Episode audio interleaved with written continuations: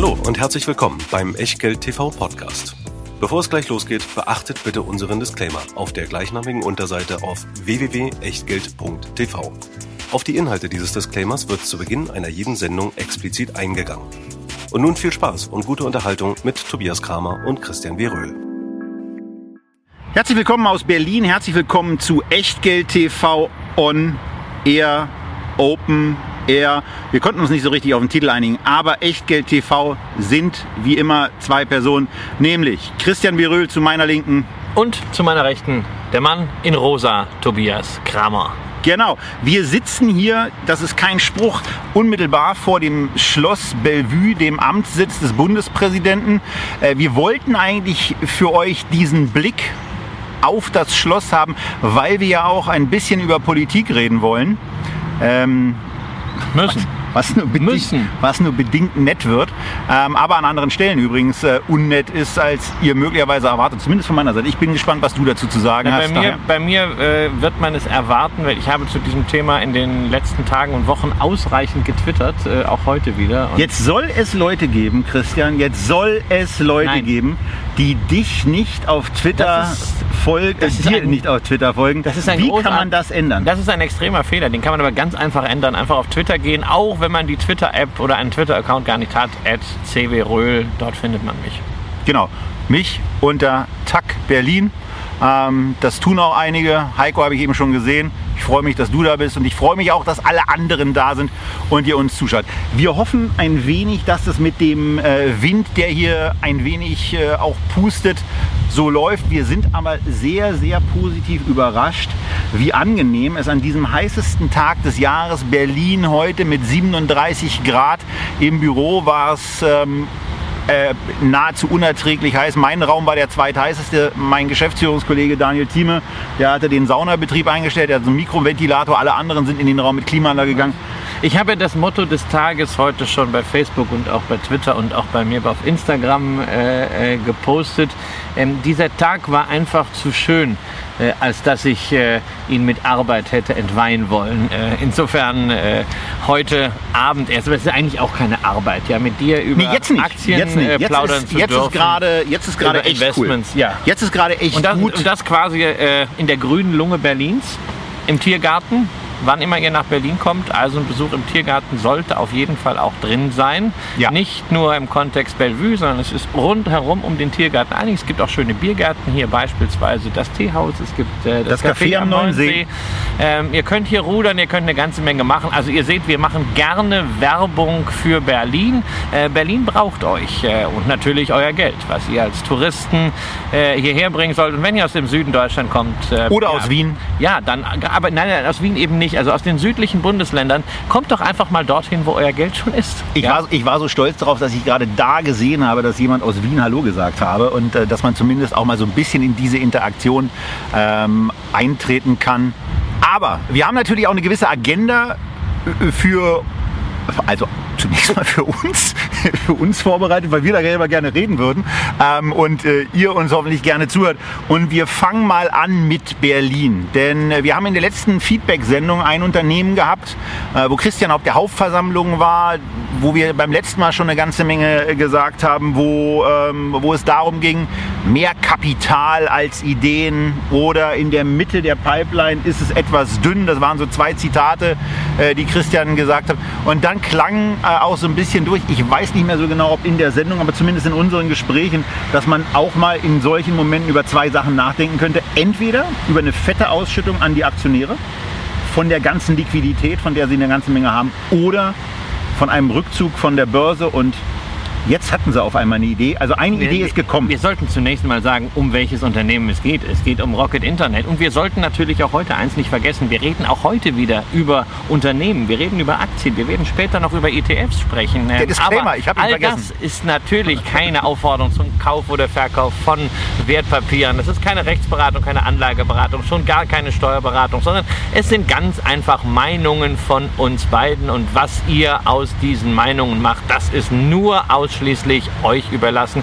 Deshalb keinerlei Haftung für Richtigkeit, Vollständigkeit und Aktualität all dessen, was wir hier erzählen. Genauso wenig können wir die Haftung für eventuelle Vermögensschäden übernehmen, die daraus vielleicht resultieren, was ihr hieraus macht oder eben nicht. So, und jetzt kommen wir dann endgültig zu Rocket Internet. Rocket Roll. Die an der einen oder anderen Stelle ähm, ja auch einen Disclaimer in äh, ihre Börsengänge und in ihren Kapitalmarktauftritt eingebaut haben. Und das ähm, ja mit Fug und Recht, weil ein paar Sachen laufen ja nicht so großartig. Es gab gerade gestern dazu etwas, das nannte sich Studie. Naja, also ich hätte einfach gesagt, eine mit Binsenweisheiten äh, angereicherte Tabelle, aber die hat es in die FAZ geschafft äh, und dort die Bilanz der Börsengänge, wohlgemerkt der nur der deutschen Börsengänge von Rocket Internet und insbesondere Home24 und Westwing, ich hatte darauf ja auch schon mehrfach hingewiesen, mit Verlusten von über zwei Dritteln sind natürlich richtig, richtig schlecht gelaufen, während Delivery Hero ein ziemlicher Renner ist und der allererste Börsengang Zalando ja auch sehr gut gelaufen ist. Aber das Ganze hat bei Rocket mal wieder dazu geführt, dass man sie in einem schwierigen Licht sieht passenderweise zu einer Zeit, wo man gerade einen Börsengang hat. Die Global Fashion Group soll als siebtes Unternehmen innerhalb von zwei Jahren jetzt gerade an die Börse gebracht werden. Und tja, wenn dann solche Artikel rauskommen, dann sieht es schnell blöd aus, nämlich die Preisspanne wird gesenkt. Rocket selbst hat eben gemeldet, sie werden eine Zeichnung rausgeben für 40 Millionen im Rahmen dieses Börsengangs. Man will also unbedingt diese Firma auf das Börsenparkett kriegen. Ähm, da sieht man, der Gegenwind ist erheblich und das sind natürlich ähm, für Leute, die Oliver Samwer kennen und ich habe mit einigen davon in den letzten Wochen gesprochen, äh, alles Indizien, dass er irgendwann einfach die Schnauze voll hat und den Laden von der Börse nehmen könnte. Naja, aber das ist ja nicht so einfach. Man nimmt ja nicht einfach ein Unternehmen von der Börse. Man hat ja als Aktionär günstigerweise auch so ein paar Rechte. Äh, die Marktcap ist im Moment 3,77 Milliarden. Ähm, war übrigens der, im Höhepunkt so bei knapp 9. Ähm, und äh, wenn man sich anguckt, was die, was die aktuellen Positionen sind, 3,2 Milliarden Liquidität, äh, 1,2 Milliarden äh, Junior, Traveloka, Global Fashion Group und der, und der Rest mit den 200 Unternehmen, die ja auch noch da Ja. sind, irgendwas machen. Das sind 1,2 Milliarden zusammen, also 4,4 Milliarden. Also ein Börsenkurs wäre auf der Basis eben gerechtfertigt von 29 Euro, den es im Moment nicht gibt. Von daher ist es im Moment eigentlich ein ganz einfaches Verfahren, was Oliver Samba auch machen kann, solange der Kurs in dem Bereich unter 29 Euro ist. Er kauft einfach im Zweifelsfall mit der Liquidität, die er reichlich rumliegen hat, Aktien zurück. Ja. Ohne Hektik, ohne Aufregung, ohne Eile, sondern einfach nur relativ entspannt. Ähm, das wäre ein Verfahren und äh, Dadurch steigt sein eigener Anteil natürlich automatisch mit. Ja, er Unsere kann, auch, Er kann, äh, ja, er kann ja pro Jahr 10% äh, zurückkaufen, ähm, muss die Aktien dann einziehen, dann kann er sich wieder eine neue Ermächtigung holen. Ähm, die Aktie ist ja auch jetzt ein bisschen angesprungen, aber ist nach wie vor äh, von diesen 29. die Unter innerem Wert ja, quasi. Und man guckt natürlich auch ein bisschen höher momentan, äh, insbesondere Richtung 36. Das wird eine wichtige Marke, weil das ist der Kurs, zu dem United Internet damals eingestiegen ist. Ralf Dommermuth und man könnte ja behaupten, äh, dass United Internet Geld braucht, nachdem die Tochter äh, Drillisch ja in den nächsten Jahren Milliarden in die Hand nehmen muss, um das 5G-Netz auszubauen. Also äh, womit ich jetzt nicht behaupten will, dass bei Rocket Internet, äh, bei, bei United Internet Finanznöte sind, aber es kann natürlich sein, dass die irgendwann auch ganz gerne verkaufen wollen.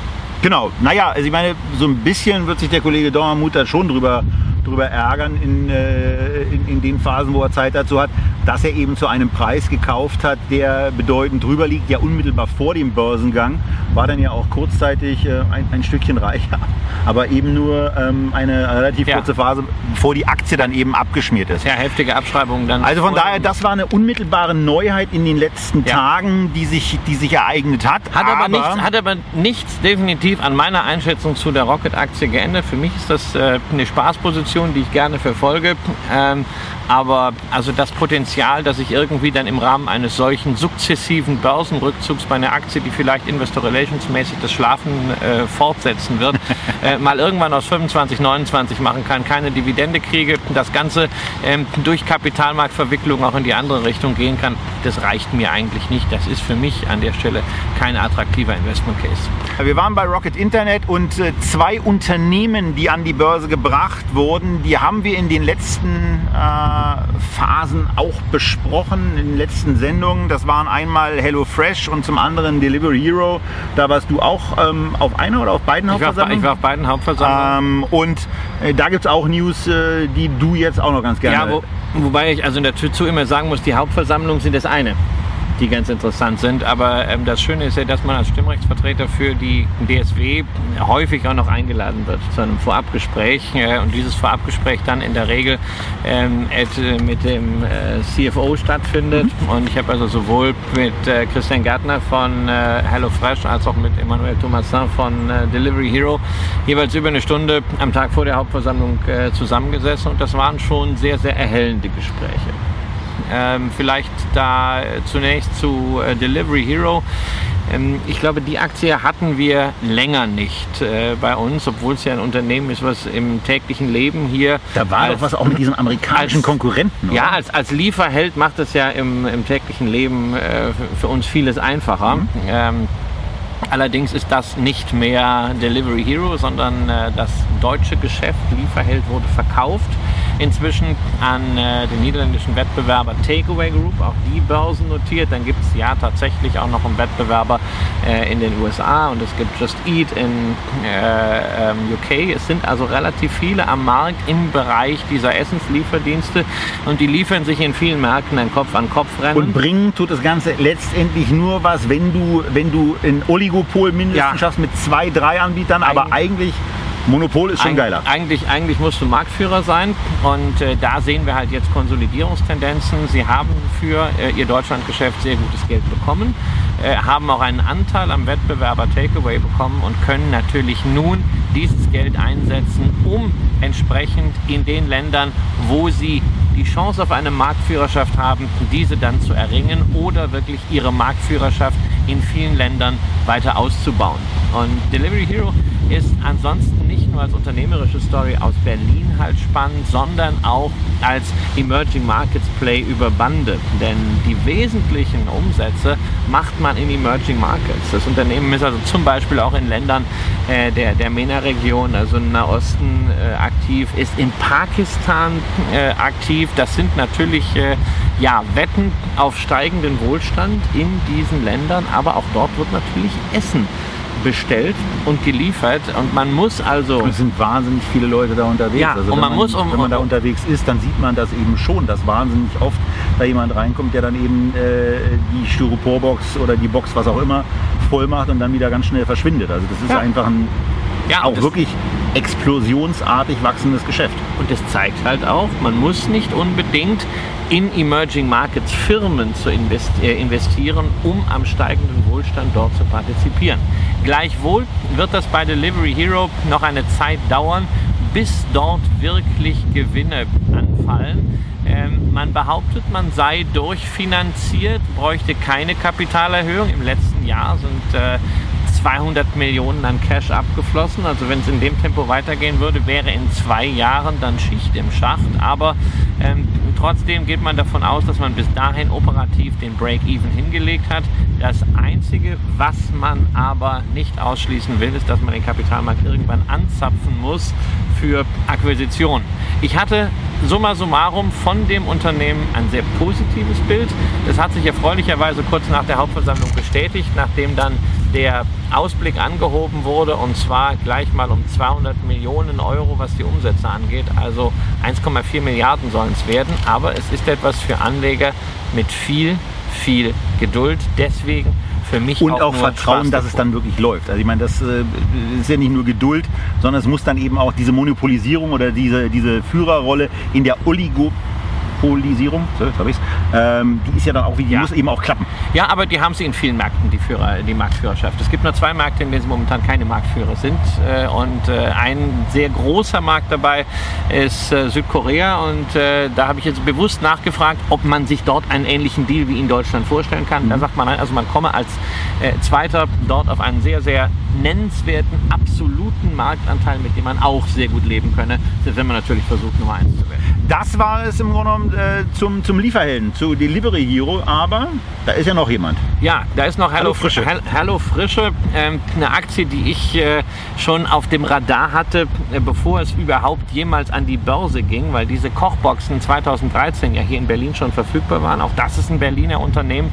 Wir haben das damals schon genutzt, wir haben das ein paar Monate gehabt, wir haben es irgendwann abbestellt aus dem ganz einfachen Grund, weil die Menüs zwar großartig waren, aber der Anteil der Kohlenhydrate an den Mahlzeiten doch relativ üppig wurde. Na klar, Kohlenhydrate sind entsprechend billig und ähm, dann spart man halt mal ein bisschen bei der Fleischportion. Dummerweise wollte ich damals gerade abnehmen. Naja, hat nicht so ganz geklappt, aber äh, HelloFresh, das Abo war erstmal äh, gekündigt. Dann habe ich sie 2015 quasi wieder getroffen. Da wollten sie schon mal an die Börse und es gab eine großartige Pressemitteilung, in dem gesagt wurde, das Ergebnis vor Marketingkosten ist positiv. Das habe ich in meinem Buch Cool bleiben und Dividenden. Ergebnis Ja. vor Marketingkosten. Das ist, das ist, das ist Ja. geil. Das haben die damals erfunden. Ich habe das in es gibt auch Ergebnis vor Gehälter wahrscheinlich. Also ähm, ja, also Gewinn vor Kosten und sowas. Also ähm, da waren die damals sehr, sehr kreativ. Das ist natürlich alles auch dann nichts geworden. Äh, eine, eine ziemlich böse Geschichte. Dann haben sie einen neuen Anlauf gestartet 2017, sind an die Börse gegangen. Kurs aktuell rund 20 Prozent unter dem Niveau.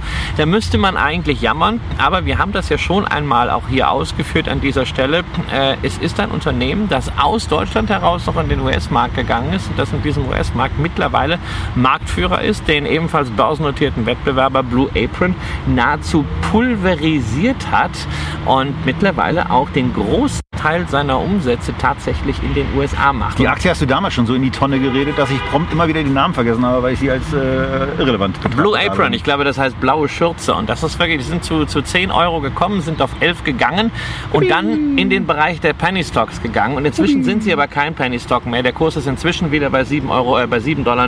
Hoppala. Ja, sie haben was Gutes gemacht. Eine Aktienzusammenlegung 1 zu 10. Ja, also 70 Cent Kennen wir aus, kennen wir aus Deutschland von der Commerzbank. mit ein bisschen beschubsen. Ja, also ist eine ähm, Geschichte, ähm, die sehr, sehr schlecht gelaufen ist, die HelloFresh natürlich auch massiv geschadet hat, weil man immer gesagt hat, naja, also wenn es schon bei den Native Americans äh, nicht läuft, dann kommt ihr Deutschen und glaubt, ihr könnt das besser. Tja, man muss momentan sagen, scheinbar ja. HelloFresh hat seit dem Börsengang jedes Quartal die eigene Erwartung, die eigene Guidance und die Erwartung der Analysten übertroffen, leicht, aber man hat sie übertroffen. Wenn man diesen Weg fortsetzen kann, dann werden wir hier ein Unternehmen erleben, was auf Gesamtjahressicht äh, vom EBITDA her den Break-Even erreicht. Und äh, das ist natürlich dann schon eine tolle Sache, wenn man das nächstes Jahr bestätigen kann, äh, wäre das großartig auch für die Bewertung, die dann plötzlich auch wieder über ein KGV mal möglich wäre. Und das wäre dann sogar unter 20. Habe ich also auf jeden Fall auf dem Radar. Ist natürlich eine Spezialität, aber KGV unter 20. für, für ein solches Unternehmen Ja, ja. ist das, äh, weil wir sind ja nicht gewöhnt, dass man da überhaupt mal eine KGV-Bewertung anfangen kann und bei einer Delivery Hero wird es nicht funktionieren. Und was ich einfach bei HelloFresh mag, muss ich ganz offen zugeben, ist, sie kümmern sich um Nachhaltigkeit, nämlich es sind in der Regel Produkte, die vor Ort von Landwirten bezogen werden und es sind kleine Portionen, das heißt man hat, wenn man ein Gericht kauft, genau diese Zutaten, muss aber nichts wegschmeißen. Ich muss bei großen Portionen in der Regel auch nichts ja, wegschmeißen. ist klar, aber du kaufst halt manchmal irgendwas ein, da brauchst du eine spezielle Currypaste, ja, da kannst du aber fünf Leute äh, von ernähren. Wir sind zu Hause nur zwei und ich kann nicht jeden Abend dich einladen. Ja? Schade. Ja, der Nachteil an der ganzen Geschichte war ein wichtiges Thema, sowohl auf der Hauptversammlung als auch in meinen Gesprächen. Äh, natürlich, wie ist das mit den Verpackungen? Ja. Ähm, da schaut man natürlich, dass es immer weniger wird, aber das ist halt grundsätzlich. Kannst du nicht vermeiden, das ist Nein, eben Teil des vermeiden. Geschäftsmodells und da kann man zumindest darauf achten, dass es zielgerichtet kein Plastik ist, sondern äh, kompostierbar und so weiter. Also in, in Summe, ähm, sowohl Delivery Hero als auch HelloFresh zwei interessante Unternehmen, unternehmerische Leistungen, die meiner Ansicht nach hier in Deutschland auch zu wenig gewürdigt werden. Äh, man haut sehr gerne auf diese Unternehmen drauf, weil sie aus dem Rocket-Universum kommen. Also ich bin sicherlich nicht der oberste Olli Samba-Fanboy, aber ähm, ein Unternehmen aus dem Nichts aufzubauen und damit zum Beispiel eine Marktführerschaft in den USA zu übernehmen, das ist einfach mal eine große unternehmerische Leistung. Und da habe ich einfach auch wegen dieser Leistung die Hoffnung, dass man diese Leistung krönen kann, damit, wie sich das gehört, nämlich erst Gewinne machen und irgendwann auch was an die Aktionäre zurückgeben in Form von, na, na, na, Dividende völlig überraschend. Ähm, was man dabei auch berücksichtigen muss, weil wir es auch äh, im Nachgang einer Sendung dann hatten, äh, dass das äh, Rocket Internet ja nur in Anführungsstrichen so eine Bude ist, die sich viel Geld äh, geholt haben. Ähm, wo ich sage, ja, aber das Vertrauen, sich viel Geld zu holen, muss man auch erstmal haben, ähm, um dann äh, Geschäftsmodelle aus anderen Märkten zu kopieren. Und da muss ich einfach sagen, also ich weiß, ähm, wie viele Geschäftsmodelle ich in meinem Leben äh, so hatte und wo ich mit, mit Freunden, mit Kollegen äh, mal darüber gesprochen habe. Ah, das müsste man eigentlich machen. Ja. So. Müsste ist aber Müll. Weil die haben es gemacht. Machen ist einfach das Thema. Und die haben diese Exekution äh, dann eben auch hinbekommen. Also das zu bewerkstelligen, was man ankündigt. Ähm, und Oliver Samba hat es, glaube ich, mal so gesagt, äh, Inspiration ist 10% und Exekution ist 90%. Und die haben es eben verschiedentlich sehr, sehr beeindruckend hinbekommen. Und fast immer im Übrigen mit Gesellschaften, die vorher sehr gerne vom Manager-Magazin, zum Beispiel dem aus Hamburg oder von anderen Publikationen, die von ehemaligen Manager-Magazin-Mitarbeitern äh, beschrieben werden, äh, im Grunde genommen runtergeschrieben wurden. Und wo wir gerade, wir müssen ja ein bisschen auch auf die Zeit achten, ähm, wo wir gerade bei runterschreiben sind, das wurde uns ja so ein bisschen vorgeworfen. Also nicht das Schreiben, sondern das Runterquatschen. Ähm, und zwar von der deutschen Automobilindustrie. Und ähm, äh, also ich habe da, hab da das ein oder andere von einigen ähm, äh, vorgeworfen bekommen. Ähm, äh, vielfach in einem, in einem, auch sehr angenehmen Tonfall. Man kann ja durchaus unterschiedlicher Meinung sein. Aber wir hatten eben die Situation, dass äh, obendrein auch noch ich irgendwann die Daimler-Aktie ähm, am Tag, wo ich eigentlich Hennes und Mauritz vorstellen wollte, äh, schnell als Alternative nehmen musste, weil da ein paar Sachen zu erkennen, meinte, äh, ich meinte, dass die zu erkennen seien, äh, dass dieses Mobilitätskonzept ähm, äh, ganz gut in die Umsetzung kommen würde. Dem war nicht so und wir haben dann diese Aktie im März irgendwann zur Abstimmung für den Verkauf oder für die Position halten gestellt und ihr habt euch dafür entschieden, dass wir uns von Daimler getrennt haben. Mit unserem Vorschlag, muss man ganz ehrlich auch sagen, waren wir, was das Timing anbelangt, nicht optimal dabei. Aber wie wir von Christian ja immer wieder hören, Timing is a bitch as I said. Ähm, und äh, ja, die Aktie ist von, bei unserem Verkaufskurs waren es ungefähr 50, wenn ich mich richtig erinnere, dann in der Tat auf 60 gestiegen. Dividende gab es auch noch. Aber es ging ja vor allen Dingen darum, dass damals dieses Betupsen von Kunden äh, verstärkt wurde. Da war ein sehr, sehr langer Handelsblattartikel Anfang, Anfang März. Und ähm, naja, jetzt äh, war Anfang, Anfang Juni und jetzt war Ende Juni. Und jetzt hat man eben auch festgestellt, dass man äh, zum dritten Mal hintereinander eine Gewinnwarnung herausgegeben hat, äh, weil man zum einen 60.000 ähm, Fahrzeuge, 60.000 Dieselfahrzeuge äh, zurückrufen muss. Da ist man natürlich mit dem Kraftfahrtbundesamt noch ein bisschen anderer Meinung, aber die meint es da schon latent ernst mit dieser Rückrufaktion.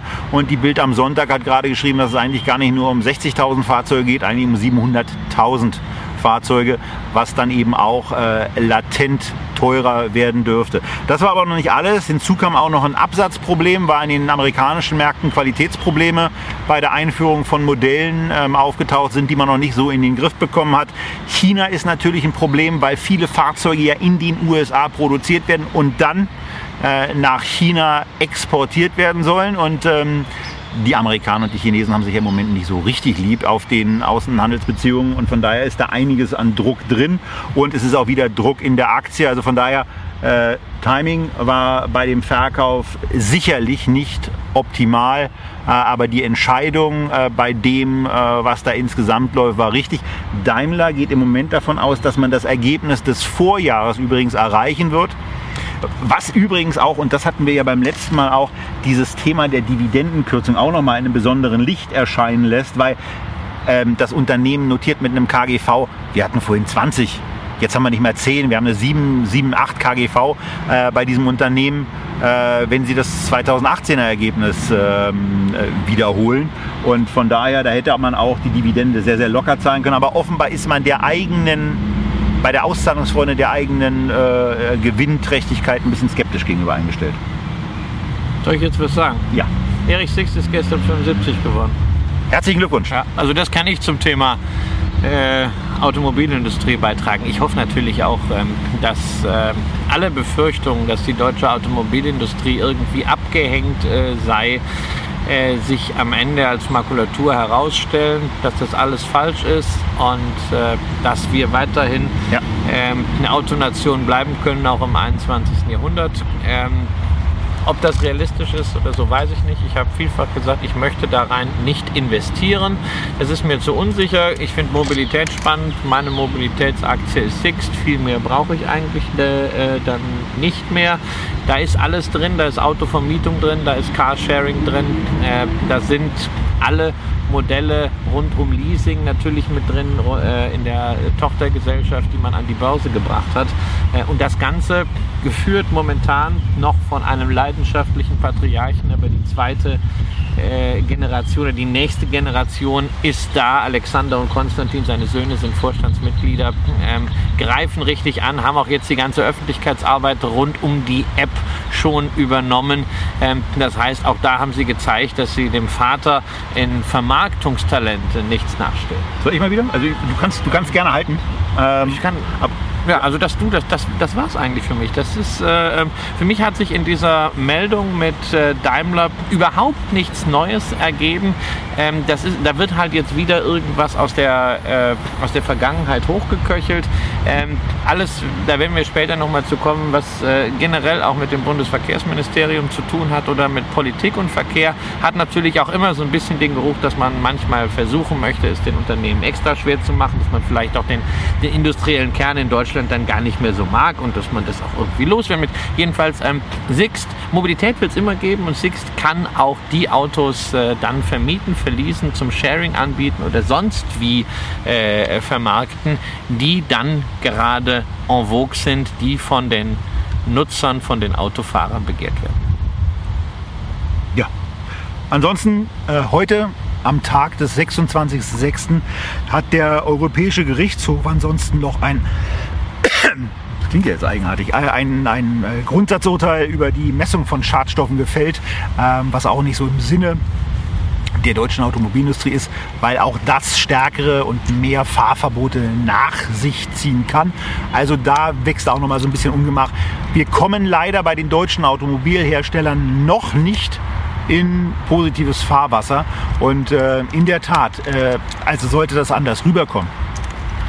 Wir hoffen beide und sicherlich auch mit äh, den meisten von euch darauf, dass die deutschen Unternehmen da wieder in gutes Fahrwasser kommen in gutes Fahrwasser wie die nächste Aktie, die wir jetzt kurz besprechen wollen.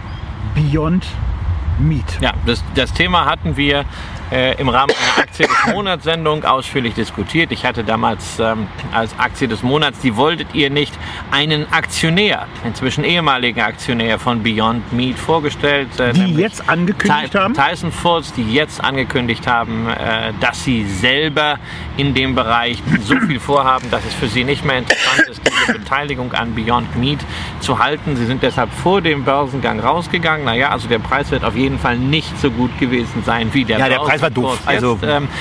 Gut, also dass die Aktie laufen würde, das konnte man sich vorstellen. Das hatten wir ja auch äh, ähm, quasi prognostiziert. Dass dort ein solcher Wahnwitz herauskommen würde, äh, konnte man auch nicht sagen. Aber man sieht einfach, Beyond Meat hält sich auf diesem sehr, sehr hohen Niveau. Wer da dabei ist, so wie ich mit einer Spaßposition, das hat er hier angekündigt, egal wie die Aktie am ersten Handelstag steht, ich gehe einfach mal rein, weil ich da dabei sein wollte. Ähm, ja, der ist einfach weiterhin dabei. Ähm, es wird weitere Investmentchancen in diesem äh, Bereich geben. Ähm, und wer einfach sagt, naja, also mir ist egal, ob ich jetzt bei jedem kleinen Trend wirklich dabei bin, wer die eine oder andere große Nahrungsmittelaktie im Portfolio hat, vor allem Unternehmen, die aufgrund ihrer finanziellen Struktur noch beweglich sind, die Ja. noch investieren können, der braucht auch nicht jede kleine Welle mitzureiten. Der muss nicht jede Sau schlachten, die durchs Dorf getrieben wird, sondern kann sich das auch einfach ganz entspannt anschauen oder zur Not einfach mal testweise auf den Grill legen. Da muss man nicht jedem Trend hinterherlaufen. Genau, man muss das Zeug nicht im Depot haben, man sollte es mal auf dem Burger haben und das ist die, die, der unbedingte Ratschlag. Wenn ihr Gelegenheit dazu habt, wenn Lidl sich dazu herablässt, dann mal eine ordentliche Menge für euch bereitzuhalten oder ihr in der Metro vorbeischaut und mal eine etwas größere Menge äh, kaufen könnt, probiert das, ladet ein paar Freunde ein, die kommen sowieso alle, weil sie neugierig sind. Ähm, und ansonsten habt ihr ja unsere Mailadresse, wenn wir in der Nähe sind, kommen wir vielleicht auch. Ähm, aber es ist eben, es ist eben wirklich ein Erlebnis und äh, das betrifft äh, Beyond Meat und das von mir ja besonders äh, geschätzte Impossible Burger äh, Fleisch. Ist das mal mit, mit Erbspüree oder? ich weiß, ich, Okay. es, ist, Also es schmeckt vernünftig.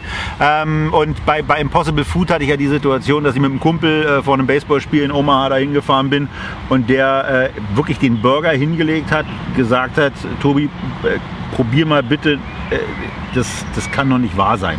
Ja, das, ist ein, das ist ein Veganer, der äh, nicht wegen mir schmeckt Fleisch nicht aufgehört hat, Fleisch zu essen, sondern wegen des Tierwohls. Und äh, der hat zwei Jahre lang, glaube ich, kein Fleisch mehr gegessen. Und der war komplett platt. Aber nochmal, um so ein paar Zahlen und diese Gesamteinstufung bei Beyond Meat mal zu haben. Ich hatte mir das letzte Woche mal ein bisschen angeguckt. Und äh, vielleicht mal eine kleine Herleitung. Das Unternehmen ist im Moment 9 Milliarden US-Dollar wert. Und natürlich steckt da noch eine ganze Menge an Wachstumszeitraum, Wachstumsachse vor einem. Aber wenn man mal sagt, so in 2024, also in, in fünf Jahren, sollte das Unternehmen mal irgendwo so angekommen sein, wo es ein paar Gewinne macht und wo es möglicherweise auch mit einem für mich ja dann schon relativ ambitionierten KGV von sagen wir mal 40 bewertet ist. Wenn ich 9 Milliarden habe und sage ein 40er KGV in 2024, also nicht kurzfristig oder so, keine, keine Hetze, dann bedeutet das 225 Millionen Dollar müssen an Gewinn da sein. Wenn ich jetzt mal, und das ist auch wohlwollend, wirklich wohlwollend, eine 10%ige Nettomarge unterstelle, ähm, das hat den Vorteil, dass es auch relativ einfach auszurechnen ist. Dann brauche ich 2,25 Milliarden US-Dollar an Umsatz, an Patty-Verkäufen oder an anderen Fleischersatzverkäufen, äh, die ich haben muss. Und dazu mal eine Einordnung. Im Moment kosten zwei Patties bei Whole Foods in den USA 6 Dollar. Ich habe nicht mitbekommen, wie teuer das in Deutschland ist. 6 Dollar pro Patty ist äh, in äh, Fleischereiqualität umgerechnet Wagyu Hack. Also was sehr, sehr wenige Leute nur machen. Ähm, 6 Dollar ist viel zu teuer, der Preis muss runterkommen und 6 Dollar ist ja auch nicht das, was Beyond Meat pro Patty bekommt. Die bekommen ja, Whole Foods muss ja auch noch eine Marge haben, muss was daran verdienen. Also der Preis muss runterkommen, da muss einiges gehen und ähm, wenn man mal sagt, dass ein Patty, also nicht mehr zwei Patties für 6 Dollar, sondern ein Patty für 1 Dollar bei Beyond Meat rausgeht, hat das eben zur Folge, dass für 2,25 Milliarden, auch das ist mathematisch relativ einfach, 2,25 Milliarden Patties verkauft werden müssten. So, und nur mal zur Einordnung. McDonald's verkauft im Jahr nach einer Angabe auf dem Business Channel, die ich nicht nachgeprüft habe, ähm, 2,3 Milliarden Burger. Und da wird schon so ein bisschen deutlich, dass es ganz schön schwierig wird, das alles zu schaffen. Da sind wohlwollende Zahlen. Es, ist sind zur nicht- es sind- Einordnung es, einfach Ja, es sind, nicht, es sind dann nicht nur Patties, sondern es gibt ja dann auch andere Darreichungsformen. Ja, es gibt ja dann auch Hack, es gibt so Brösel und sowas. Ähm, man, man wird sehen, die werden auch noch weitere Produkte dazu haben. Ja, als Einordnung auf jeden Fall. Wie gesagt, man muss nicht äh, jede Sau schlachten, die durchs Dorf getrieben wird.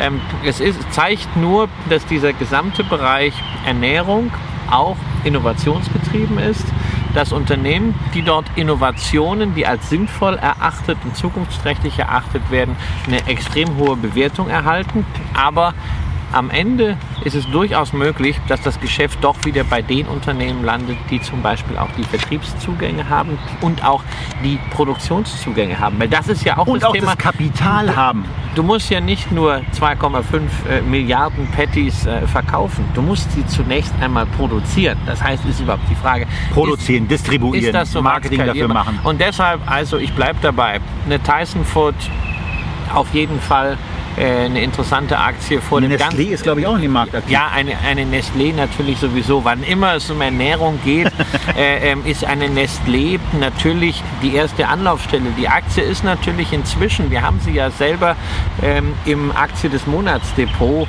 ähm, hier bei Echtgeld, nachdem ich sie mal vorgestellt hatte und ihr sie auch gewählt habt. Eine Nestlé hat halt jetzt einiges vorweggenommen an den Portfolio-Umstellungen, die gerade durchgeführt werden. Das Portfolio wird radikal auf Gesundheit getrimmt.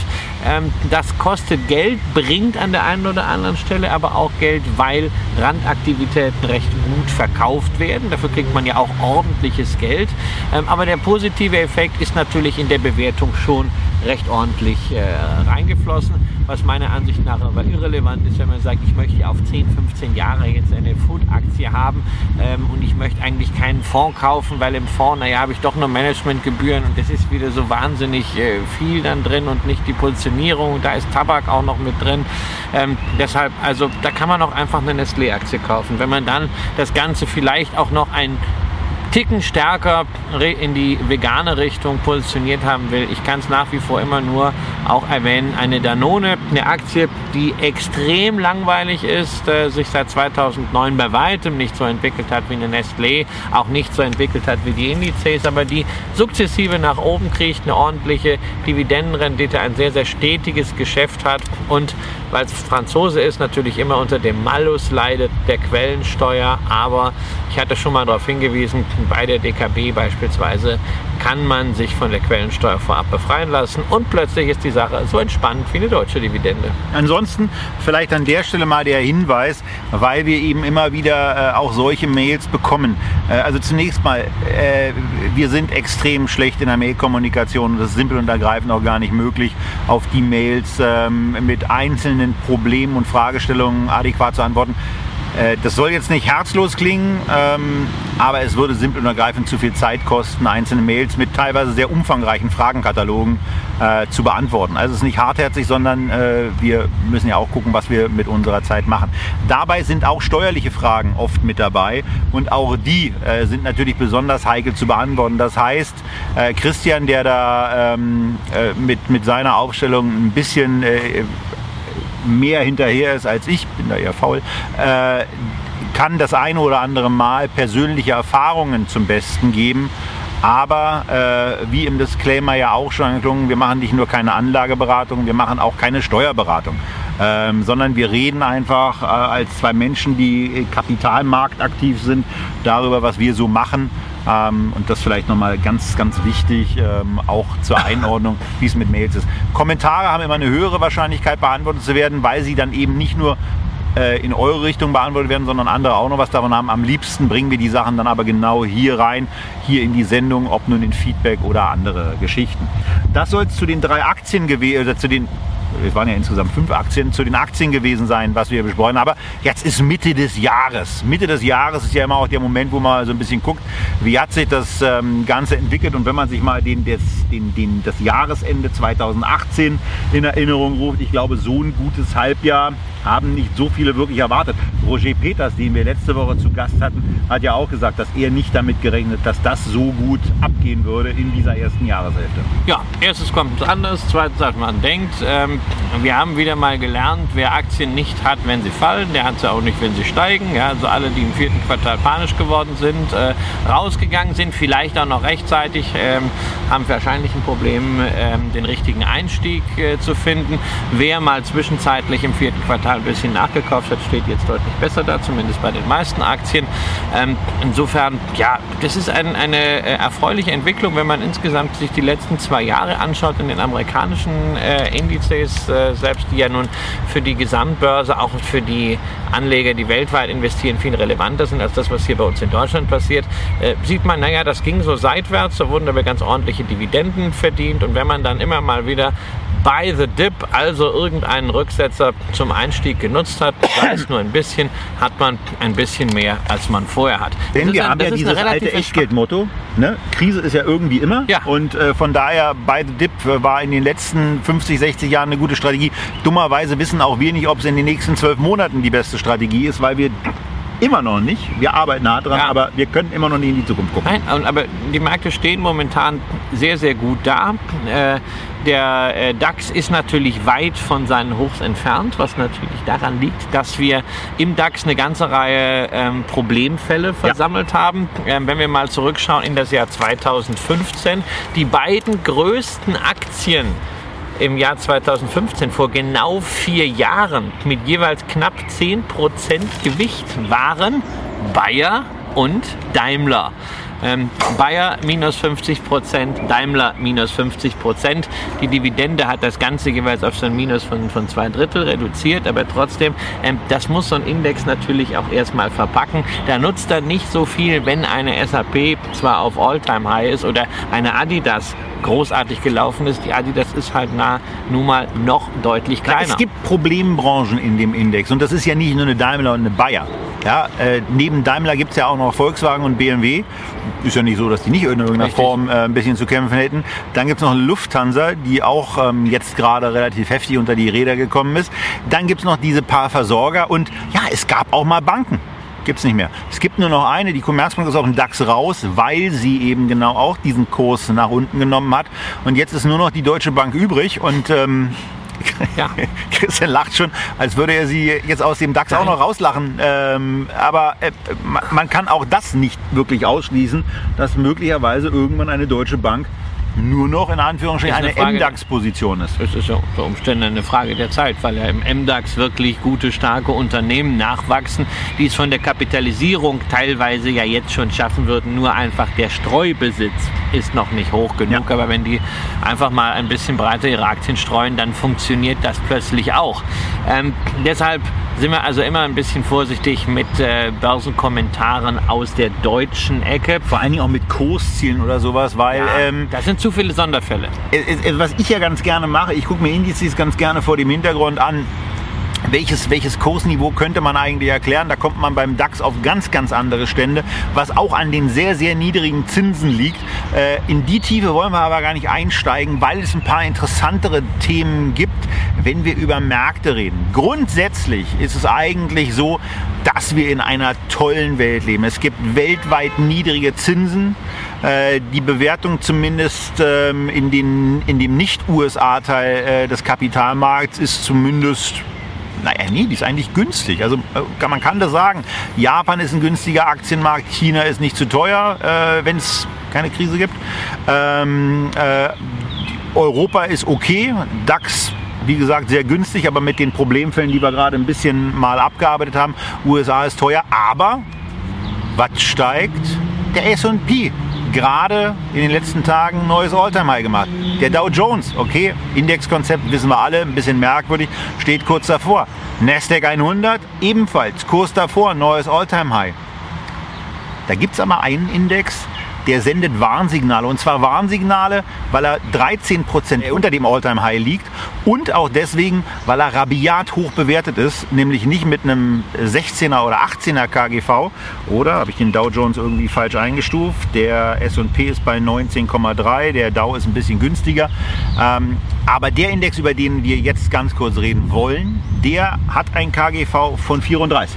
Ja, wobei also bei Index KGVs bin ich immer ein bisschen positiv äh, äh, skeptisch. Da muss man immer gucken, wie werden die genau berechnet und sowas. Aber die Divergenz ist halt etwas, was schon ja. stutzig macht. Wir haben die großen etablierten Unternehmen ähm, die aus den USA, die natürlich vielfach unter dem starken Dollar leiden, äh, die natürlich auch stärker unter dem Handelsstreit, drohenden Handelskrieg mit äh, China leiden. Äh, und diese Unternehmen sind auf einem All-Time-High als Index gesehen. Und dann haben wir die kleinen Unternehmen, die direkt an der Wirtschaft der Vereinigten Staaten partizipieren, an der Binnenkonjunktur, für die diese Währungsthemen, die internationalen Themen nicht so relevant sind, ähm, die allerdings auch nicht durch Aktienrückkäufe so stark aufgeblasen werden wie die großen Konzerne. Und die hängen deutlich hinterher. Das kann ein Warnsignal sein, was die amerikanische Konjunktur angeht. Und dieses Warnsignal kann natürlich dann auch durchaus im zweiten Halbjahr äh, die größeren Unternehmen im S&P 500 entsprechend treffen. Wobei wir auch da immer sagen müssen, das wäre ja gar nicht schlimm. Es wäre der Normalfall, wenn wir mal wieder eine US-Rezession sehen würden und zum anderen darf man ja auch nicht vergessen, die Fed hat ja anders als die EZB geldpolitisches Pulver wieder trocken gehalten, um dagegen. Und die hat sich vor allen Dingen welches aufgebaut genau. im, im, Gegensatz zur ja. EZB. die Amerikaner haben die Zinsen erhöht, äh, die USA, die Fed kann richtig senken kann Stimuli setzen, was an diversen Punkten aber auch Auswirkungen hat. Ähm, Christian hat eben von dem hohen US-Dollar gesprochen.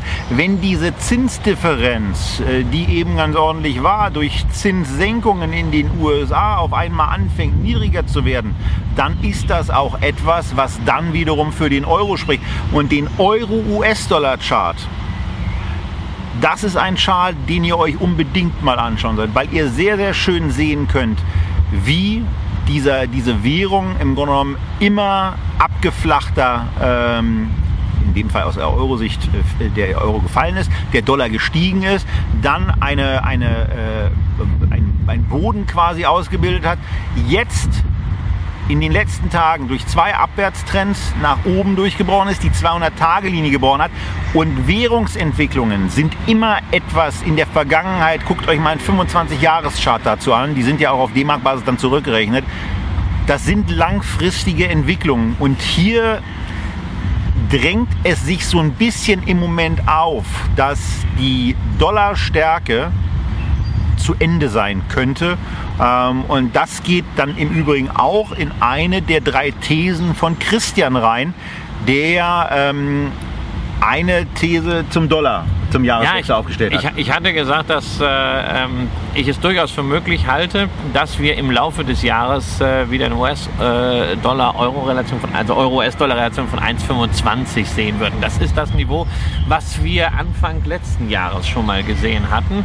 Und ich bleibe dabei, auch wenn das rein vom Abstand her im ersten Halbjahr nicht wahrscheinlicher geworden ist, von der Gemengelage her äh, ist es nach wie vor ein durchaus mögliches Szenario. Zumindest sollte man sich mit diesem Risiko beschäftigen, denn was heißt das fürs eigene Depot? Das heißt, selbst wenn US-Aktien per Saldo stagnieren oder US-Indizes, also zum Beispiel auch über ETFs, dann wird es runtergehen, sofern der US-Dollar anders als in den letzten Jahren mal zur Schwäche tendiert. Und wir hatten dazu mal eine Sendung gemacht, also nicht zu diesem Thema, ähm, äh, doch, das heißt, doch, Quatsch, was erzählen ja. da? Wir hatten eine Währungsabsicherungssendung ja. gemacht, wo es zumindest mal eine Möglichkeit, äh, wo wir eine Möglichkeit aufzeigen, äh, das zu machen. Man muss dazu sagen, ähm, äh, als, als Herausgeber einer Fachpublikation würde ich jetzt total gerne sagen, dass, ja, ich weiß, einige mögen sie nicht, aber dass Zertifikate dann eine total tolle Lösung darstellen. Ähm, ich bin mit meinem Chefredakteur letztens mal hingegangen, Ralf Andres und ich, wir haben mal ein bisschen gewühlt und was ist da so, was hast du gerade so an Bonuszertifikaten auf den S&P, auf den Dow Jones und so weiter gibt, die währungsgesichert sind? So. Und ja. was soll ich sagen? Wir haben gar keine gefunden. Also es gibt im Moment gar kein vernünftiges Angebot, weil Währungsabsicherung natürlich teuer ist. Wenn man das mit Hebelprodukten machen will, dann kriegt man das auch einigermaßen vernünftig hin. Aber man muss sich darüber klar sein, dass auch diese Absicherung Geld kostet. Nur es ist eben auch so, und da schaut euch das bitte einfach selber an, Die Charts sehen im Moment äh, schon einigermaßen deutlich aus, auch wenn ihr das, was ich jetzt gerade sage, wahrscheinlich gar nicht versteht, weil der Wind gerade wieder ein bisschen stärker wird. Das ist blöd für euch, aber das ist super für uns. Ihr glaubt möglicherweise gar nicht, wie angenehm das ist, heute aus dem Tiergarten zu senden. Ja, das ist großartig. Wir sollten das immer machen. Dazu zum Thema Absicherung. Ja, also ich nehme zwar manchmal einen Schirm mit, aber auch nicht. Und Absicherung im Depot, egal ob es gegen Währungsrisiken ist oder gegen Kursrisiken, ist absolut nicht mein Ding, weil dafür werde ich ja eben belohnt mit Rendite, dass ich auch mal Risiko nehme. Diese Risiken äh, kann ich über die Zeit einfach vertragen. Das sieht man auch wiederum, wenn man sich einen Langfristchart von Euro, US-Dollar oder anderen Währungen anschaut, gerade in Relation zu den Bewegungen, die mit Aktien möglich sind. Insofern, man sollte nur wissen, wenn man dann zum Beispiel einen ETF mit starkem Dollar Risiko drin hat. Die Aktienkurse fallen gar nicht, aber der ETF äh, sinkt. Warum passiert das? Es ist dann eben nicht der böse Fondsanbieter, sondern es kommt dann aus der Währung. Das ist durchaus möglich. Grundsätzlich, denke ich, kann man sagen, für Aktienmärkte ist das Szenario nach wie vor großartig. Ja. Wir haben die Situation, dass es in den USA wieder Zinssenkungen geben wird. Und äh, in den USA, in äh, der Eurozone haben wir zwar gesagt, naja, da ist kein geldpolitisches äh, ähm, Pulver da, aber naja, wir haben schon den Negativzins. Aber wer sagt uns denn, dass der Negativzins nicht auch auf minus 2 oder minus 4 gehen kann? Wir haben in den letzten Jahren Dinge erlebt, die hätten wir vor 10 Jahren oder vor 20 Jahren, als ich mal ein bisschen Volkswirtschaftslehre gehört habe, nie für möglich gehalten. Warum sollten wir nicht noch ganz andere Verrücktheiten erleben? Zum Beispiel in Japan sehen wir, dass die Bank of Japan direkt Aktien kauft. Auch das ist etwas, was die EZB noch nicht einmal ausgesprochen hat. Das was machen unsere südlichen Nachbarn noch auch? Ja, könnte man In der auch, Schweiz? Ja, könnte man auch machen. Ja, die Schweizer Nationalbank. Insofern, da ist noch sehr, sehr, sehr viel möglich. Da kann noch die eine oder andere Verrücktheit kommen. Und egal, ob man das jetzt Crack-Up-Boom nennt, ob man das Hosse nennt, ähm, man wird meiner Ansicht nach mit Aktien weiterhin sehr gut aufgehoben sein. Besser als mit Anleihen.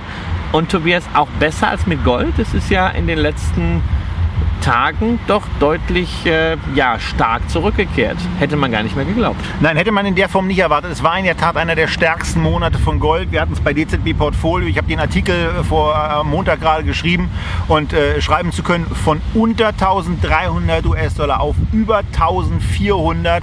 Ähm, äh, die Position, die wir im Gold haben, äh, ist um knapp 12 Prozent gestiegen. Das habe ich äh, in, den, in den sieben Jahren, in denen wir DZB Portfolio machen, eben auch noch nie in einem fünf Wochen Zeitraum äh, gesehen. Also von daher ganz erstaunliche Entwicklung und auch eine ganz erstaunliche Entwicklung, wenn man sich das wirtschaftliche Szenario oder die wirtschaftliche Situation mal vergegenwärtigt, was wir eben schon getan haben, wie sie momentan ist. Also in der historischen Betrachtung sind weltweit Niedrigzinsen, auch wenn die USA noch Puffer haben. Aber im Moment ist das alles ein Witz, wenn man sich mal anguckt, äh, in welchen Bereichen Zinsen schon mal gestanden haben.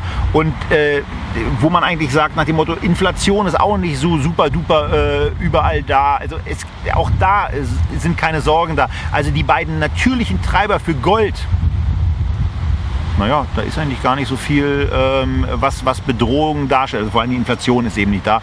Zinsen sind ja keine Bedrohung, äh, sondern dann eher ein Argument, auch die Zinsen zu nehmen.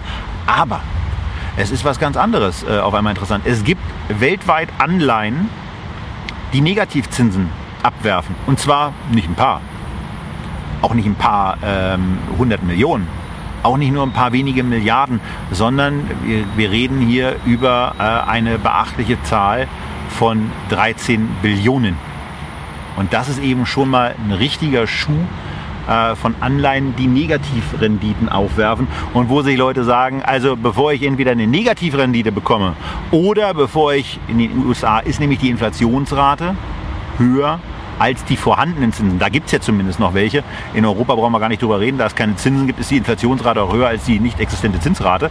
Also von daher, ich habe überall reale Wertverluste und dann sagen sich eben viele Leute, na, bevor ich reale Wertverluste habe, dann packe ich es dann lieber in Gold. Das ist in Ja. in der Zukunft auch noch da. Man könnte es auch in Aktien packen. Ja, die zahlen wenigstens noch eine äh, Dividende, zumindest die meisten. Die Unternehmen erwirtschaften Erträge. Aber äh, ich muss selber sagen, ich habe auch einen äh, gewissen Goldbestand damals aufgebaut, noch als ich in der Schweiz gelebt habe. Das ist auch immer noch in der Schweiz. Und gleich zitierst du den äh, guten alten Genau. Herbert Wüstefeld, früher bei der ABN. Äh, Herbie, falls du uns zuguckst, wir hoffen, dir geht's gut ähm, und grüßen an der Stelle herzlich. Aber Ja. was hat er gesagt? Mit, mit ihm habe ich viele Veranstaltungen gemacht und Herbert hat zum Ende der Veranstaltung immer gesagt, wenn es ums Gold ging, ich wünsche Ihnen, dass das niemals das beste Investment in Ihrem Portfolio wird, weil dann haben wir allesamt andere Probleme.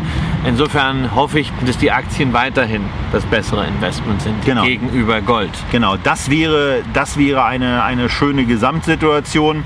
Zinsen haben wir damit auch äh, mal gestriffen und mit Blick auf das Schloss Bellevue und auch mit Blick auf die Zeit ist es äh, jetzt dann mal auch angeraten, äh, sich mit dem zu beschäftigen, was hier so um uns herum eigentlich so die ganze Zeit passiert. Und natürlich beginnen wir mit unserem Olaf, unserem Olaf Scholz. Also mein Olaf ist das nicht. Ich würd auch, es wird auch nie wirklich unser Also Olaf hab werden. vor, ich glaube, das ist jetzt äh, drei Jahre her, da war doch dieser äh, äh, G7-Gipfel in Hamburg oder G20, was war es? Also äh, dieses, dieses Gipfel. Irgendein Gipfel. Ja, irgendein ein G-Gipfel, ähm, was so furchtbar aus dem Ruder gelaufen ist. Und ich habe damals zu meiner Frau gesagt, am Abend dieser Geschichte, der Scholz kann nächste Woche zurücktreten, der ist fertig, die Karriere ist beendet. Also ich muss sagen, ich bin froh, dass ich äh, häufig, dass ich sehr selten Prognosen mache, deswegen äh, auch sehr selten so dermaßen äh, daneben liege, dass dieser Mann. Nun muss man aber auch dazu sagen, die SPD hat in der Zwischenzeit auch so viele Leute Ja, abgeschafft trotzdem- und abgeschasst, äh, dass äh, irgendwann auch, wenn er zurückgetreten wäre, er wahrscheinlich wieder irgendwo hervorgekommen wäre. Trotzdem, also es, es, es tut schon weh. Es hat einige Entscheidungen gegeben äh, in, in den letzten zwei Jahren, wo ich gesagt hätte, oh mein Gott, ja, aber jetzt haben wir halt wieder eine, eine, die für uns an dieser Stelle halt relevant ist. Olaf Scholz hat sich entschieden, die Finanztransaktionssteuer durchzuziehen, aber eigentlich doch nicht. Ähm, er möchte einfach nur eine Aktienstrafsteuer haben, weil er die Finanztransaktionssteuer so, wie sie mal ursprünglich angedacht war, als globale Steuer, insbesondere gegen den Hochfrequenzhandel, die kriegt er eben nicht hin. Folglich macht er einfach mal eine nationale Aktienstrafsteuer, 0,3 Prozent auf Aktien einer gewissen Größenklasse. Das werden im Wesentlichen die DAX und MDAX-Aktien sein, die es da treffen wird. Das ist der Plan, den er wohl hat, der auch dann relativ bald gesetzt werden soll. Ähm, die Einnahmen aus der Steuer sind relativ überschaubar. Die müssen europaweit mit den Ländern, die mitmachen, auch noch irgendwie geteilt werden. Aber man hat halt das, was Sozialisten gerne machen, ein Signal gesetzt, ja, ähm, ein Signal vor allem gegen die Aktie, denn die ist genau das, was an dieser Stelle von der Steuer erfasst wird. Derivate eben nicht. Das Ganze ist ein Konjunkturprogramm für Derivate. Wenn ich künftig eine Allianz-Aktie kaufe, muss ich 0,3% Steuern zahlen, wenn das Gesetz nach dem, was es momentan an Informationen gibt, so durchgeht. Wenn ich stattdessen ein Discount-Zertifikat oder eine Aktienanleihe kaufe Oder ein Bonuszertifikat, ein um Bonuszertifikat auch oder, oder einen Turbo mit 10er Hebel, dann wird das eben nicht besteuert. Ich glaube- ich Und das, glaube- das ist natürlich genau das, was man wollte. Man wollte die Verursacher der Finanzkrise mit der Finanztransaktionssteuer an den Schäden der Krise beteiligen. Und wenn ich das jetzt zurückrechne, wäre ja eigentlich der Kleinanleger, der die Allianz-Aktie kaufen möchte, derjenige, den man jetzt dafür zur Kasse bieten möchte. Also wenn das sozialdemokratisch ist, ist das eigentlich Verrat an einer über 100-jährigen Geschichte dieser Partei. Ja. Und äh, da, muss man, da muss man sagen, da tut die Sozialdemokratie ähm, auch eine ganze Menge äh, dafür, ihre eigentlich extrem beachtenswerte und positive Geschichte für dieses Land komplett in die Tonne zu treten. Ähm, und mit äh, wirklich dusseligen Ideen ähm, und auch dusseligen Umsetzungen zu kommen. Es geht uns, über, also mir, es, du kannst ja nicken, es geht mir überhaupt nicht darum, dass ich das jetzt persönlich als Problem empfinde, wenn ich irgendeine Aktie aus dem DAX oder aus dem MDAX kaufe und damit mit 0,3 Prozent besteuert werde.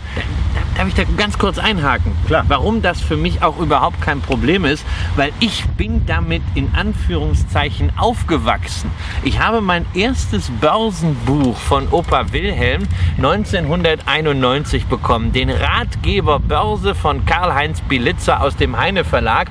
Und dort steht noch drin, da wird eine wie eine Börsenorder aussieht. Und da gab es damals auf deutsche Aktien eine sogenannte Börsenumsatzsteuer zu entrichten von 0,25 Prozent. Und in dem Buch steht, und nun fällt diese Steuer zum Jahresende endlich weg. Das heißt, bis 1991 wurde in Deutschland eine Börsenumsatzsteuer erhoben und tatsächlich hat Opa Wilhelm es trotz der Börsenumsatzsteuer zu gewissem Wohlstand schon 91 gebracht. Das heißt, die Steuer an sich ist nicht das Problem. Und das ist genau der Punkt, diese 0,3 Prozent äh, für euch hoffentlich, für uns, aber auch die sind eigentlich scheißegal.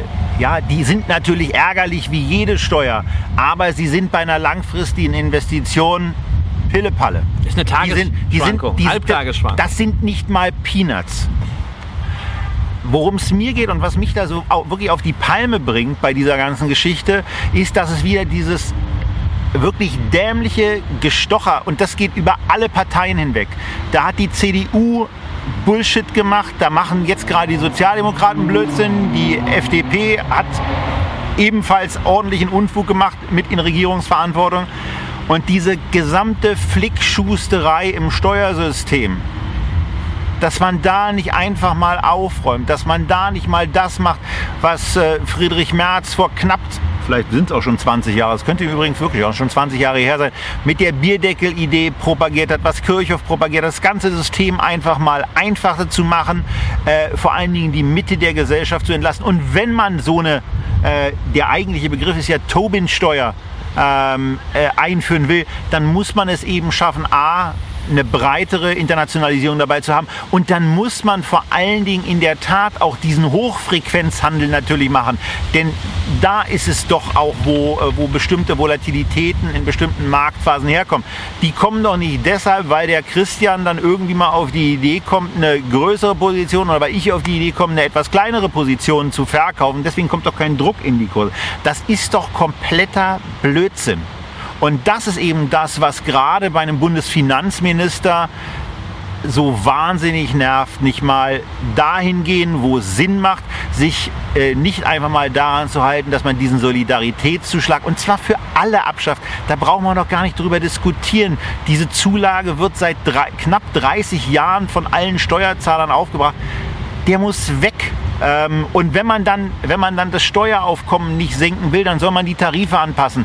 Dann soll man sich aber gefälligst auch mal die Gesamtbelastung der Bürger angucken und einfach mal feststellen, dass wenn jemand 2000, 2500 brutto verdient und eine Gehaltserhöhung von 100 oder 200 Euro bekommt, dann kann es doch nicht ernsthaft sein, dass der in seiner Gesamtbelastung stärker belastet wird ähm, als bei, bei, dir ist ja im Moment kein Gehalt da, äh, als, als zum Beispiel ich, äh, wenn ich äh, eine, eine Gehalts Anpassung für mich vornehme. Ich bin ja der größte äh, Feind. Äh, von, von 100 oder 200 Euro. Das ist doch nicht gerecht und äh, gerade wenn man sagt Sozialdemokratie, dann macht's doch einfach mal. Dann macht's doch mal eine gerechte Steuerpolitik, wo ihr ähm, gerade auch die mittleren Einkommen über den Zusammenschluss von Sozialabgaben und Steuern entlastet.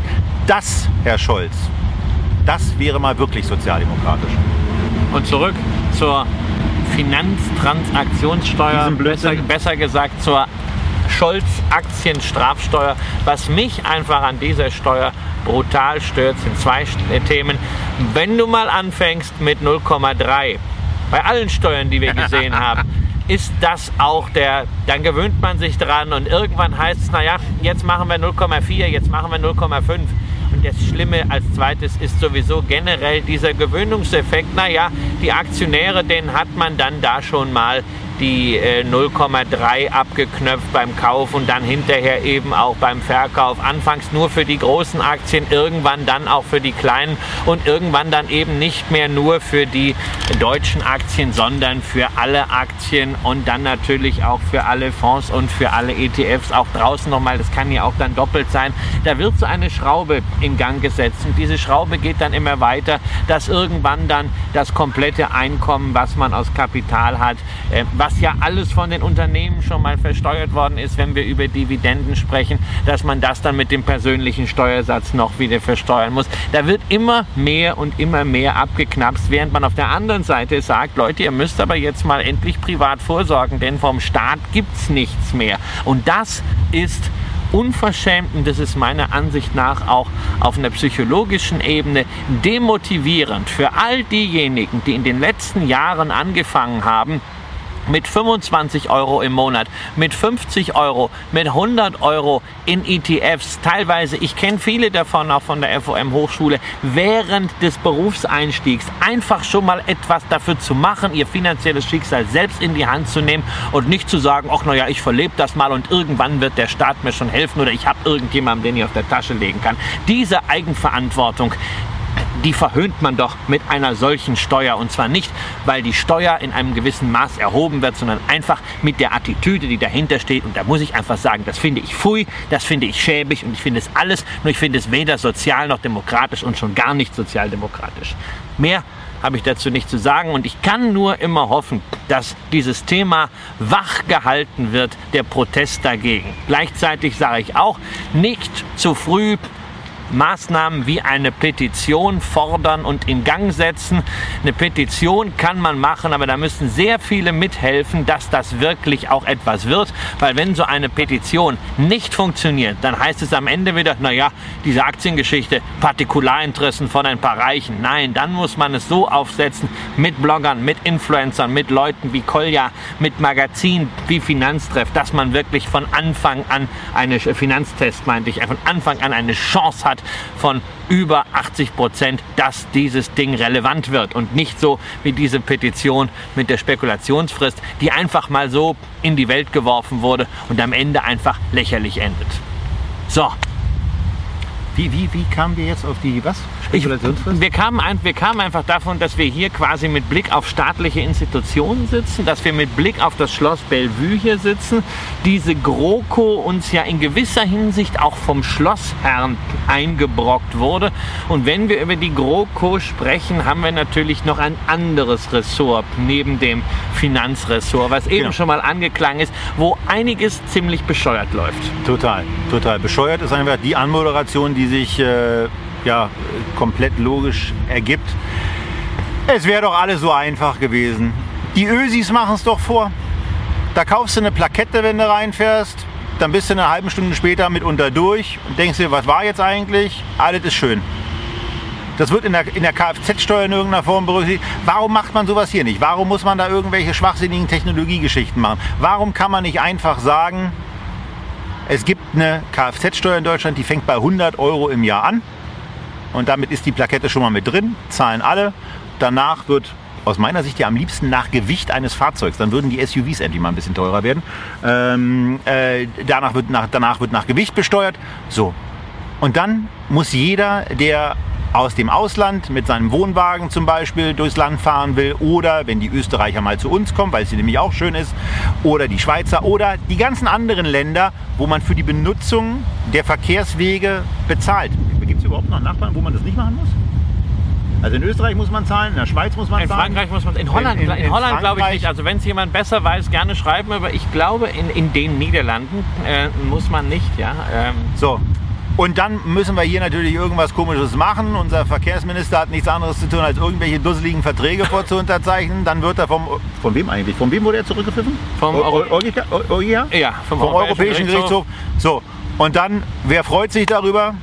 Genau, der Aktionär von CTS Eventim. Ja, CTS Eventim, da ist das Thema dann plötzlich für meinen eigenen Geldbeutel auch wieder mal relevant. Ähm, CTS Eventim, wir hatten das mal in einer Feedback-Sendung, hat ja die Infrastruktur für die Erhebung der Maut liefern sollen und gemeinsam mit dem österreichischen Partner Cap Straficom sollten die sozusagen das Geld kassieren. War ein ganz schöner Deal, der einfach auch dafür gesprochen hat, dass CTS das technologische Plattform-Know-how mal anders hebeln kann als über die Ticketing- und Konzertaktivitäten. Äh, das wird nun nichts, ähm, aber CTS hat gleich mal Schadensersatzforderungen angemeldet. Man muss muss mal sehen, was daraus wird, aber äh, zusammen mit Cap Straficom 300 Millionen Euro, das wäre dann schon eine relevante Größe. Und da muss man aber sagen, das kann man sich doch nicht ernsthaft ausdenken. Ich meine, das, das gibt es doch überhaupt nicht, dass solche Verträge unterschrieben werden in rechtlicher Unsicherheit. Und auch bei der CSU müsste sich ja vorher rumgesprochen haben, dass da eine Klage am EuGH anhängig ist. Also wenn, wenn wir nicht spontan wissen, dass es der EuGH war, okay, das ist nicht unser Job. Aber wenn man das Ministerium leitet, verdammte Axt, dann muss man das doch wissen. Und dann muss man, dann kann man sich doch nicht ernsthaft so eine, so eine Blöße geben. Ähm, und wenn er, also man kann es ja. auch nicht anders sagen. Ja. Zurücktreten, nächster ran, der es möglicherweise drauf hat. Und wenn, wenn, wir, eine, wenn, wir, eine, wenn wir eine Maut haben wollen, ähm, ich betrachte das ja gar nicht als äh, äh den, den Untergang des Abendlandes, ähm, und ich finde es eigentlich nur fair, wenn die, wenn die Polen, wenn die Niederländer, wenn die Belgier, die Franzosen, die Dänen, die Österreicher, die Franzosen. Zählst du jetzt alle 28 Mitglieder der Europäischen Union? Nee, ich dachte, ich fange erstmal mit den Nachbarn an, okay. ähm, äh, bei uns auch bezahlen. Und äh, auch wenn wir in Dänemark, wie, wie, ich gerade in den Kommentaren gelesen habe, offenbar gar nicht zahlen müssen, aber ähm, da guckt ja Zahlen, keine Ahnung, was mit den Dänen ist. Ähm, äh, Dänen lügen nicht, ja, wissen wir ja. von also von daher, das wäre das nächste Ministerium. Und da, da, ist man dann so ein bisschen eben mal wieder, mal wieder auch in der Situation, wo man, wo man, wo man auch, und das kann man ja in so einer Sommer, in der, in der Zeit der Sommerinterviews kann man das ja auch machen, äh, wenn, wir unseren, äh, wenn wir einen sommerlichen Tiergarten-Talk äh, quasi machen, dass man mal sich die Gesamtleistungen dieser unserer Bundesregierung anguckt. Und dann fängt man eben bei, äh, bei einer Frau Merkel an, äh, wo ich ja schon verschiedene Male für mich gesagt habe, für mich ist es keine Bundeskanzlerin, für mich ist es eine Verwaltungschefin. Äh, sie hat das Erbe von Gerhard Schröder verwaltet. Nein, also ich finde, Frau Merkel macht das, was Herr Steinmeier nicht macht. Also Herr Steinmeier ist als Bundespräsident eigentlich nicht greifbar, aber Frau Merkel macht im Grunde diesen Präsidenten. Der hat jetzt wirklich den nächsten ja. Weg. Also ich meine, wenn der jetzt gerade zugucken würde, ja. dann könnte der ruhig mal. Aber wir genau. hätten noch einen Stuhl. Wir würden den auch, wir würden auch noch ein bisschen wegrücken. Äh, ja. Wenn Herr Steinmeier kommt, würden aber wir schon. Du willst, jetzt, du willst jetzt also so einmal das Politiker-Bashing machen. An so, an, so einem wunderschönen mir geht's, Tag. Mir geht's, aber ich habe mir, hab mir vorhin mal angeguckt, ähm, äh, wie, so das, wie so das Kabinett aussieht. Also ich, ich wollte sicher gehen, dass ich alle habe, weil ich Angst hatte, welche zu vergessen. Ich wäre auf einige Namen auch in der Tat nicht gekommen. Nein, es geht nicht so sehr ums Bashing. Es geht ein bisschen auch darum, was uns als nächstes, äh, was uns als nächstes erwartet, was wir als nächstes erwarten dürfen und auch müssen.